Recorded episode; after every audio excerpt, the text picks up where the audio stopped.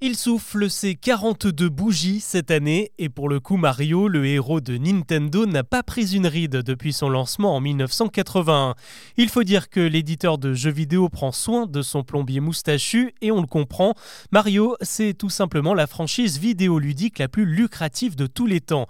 Il se vend un jeu toutes les 3 secondes dans le monde et si on n'a pas encore les chiffres définitifs du film d'animation sorti au ciné cette semaine, tout porte à croire qu'un nouveau record sera établi puisqu'on se dirige vers le plus gros démarrage de l'année au box-office.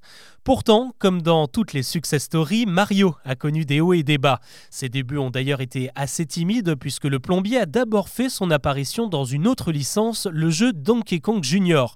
À l'époque, il tenait le rôle du méchant, il était charpentier et s'appelait tout simplement Jumpman puisque son seul pouvoir était de sauter. Le nom Mario est venu bien après, inspiré par le propriétaire des locaux américains de Nintendo, un certain Mario Segale d'origine italienne. Son créateur, le japonais Shigeru Miyamoto, a tout de même eu du flair en consacrant au héros un jeu dédié, Mario Bros, sorti en 83. À l'époque, on l'a découvert sur les bornes d'arcade, mais c'est sur les premières consoles de salon qu'il a véritablement rencontré son public avec le cultissime Super Mario Bros. Le secret de son succès, c'est d'abord le principe du jeu vidéo de plateforme où il faut sauter, déjouer des pièges, éviter des ennemis. À chaque niveau, Mario peut aussi acquérir des pouvoirs spéciaux et doit affronter des boss comme le terrible Bowser.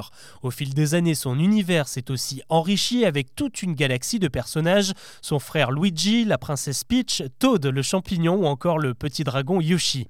La popularité de Mario est aussi due à un excellent sens du timing. C'est lui qui a accompagné la sortie de la NES au milieu des années 80 et la révolution de la Game Boy à l'aube des années 90.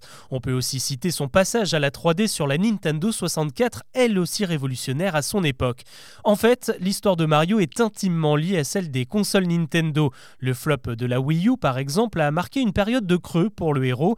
Il y a aussi eu la concurrence d'énormes licences comme Pokémon, mais le plombier est littéralement revenu en grâce avec l'arrivée de la Switch et des jeux comme Odyssey et surtout Mario Kart 8 Deluxe, devenu le jeu Nintendo le plus vendu de tous les temps.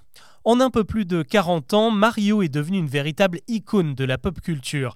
Désormais, il a son propre parc d'attractions au Japon, il inspire des lignes de vêtements, des sets de Lego, il a même une rue à son nom située dans le nord-est de l'Espagne. Voilà pour ce nouvel épisode de Mon Empire. Je profite de ce long week-end de Pâques pour m'absenter quelques jours. On se retrouve mardi. À très vite.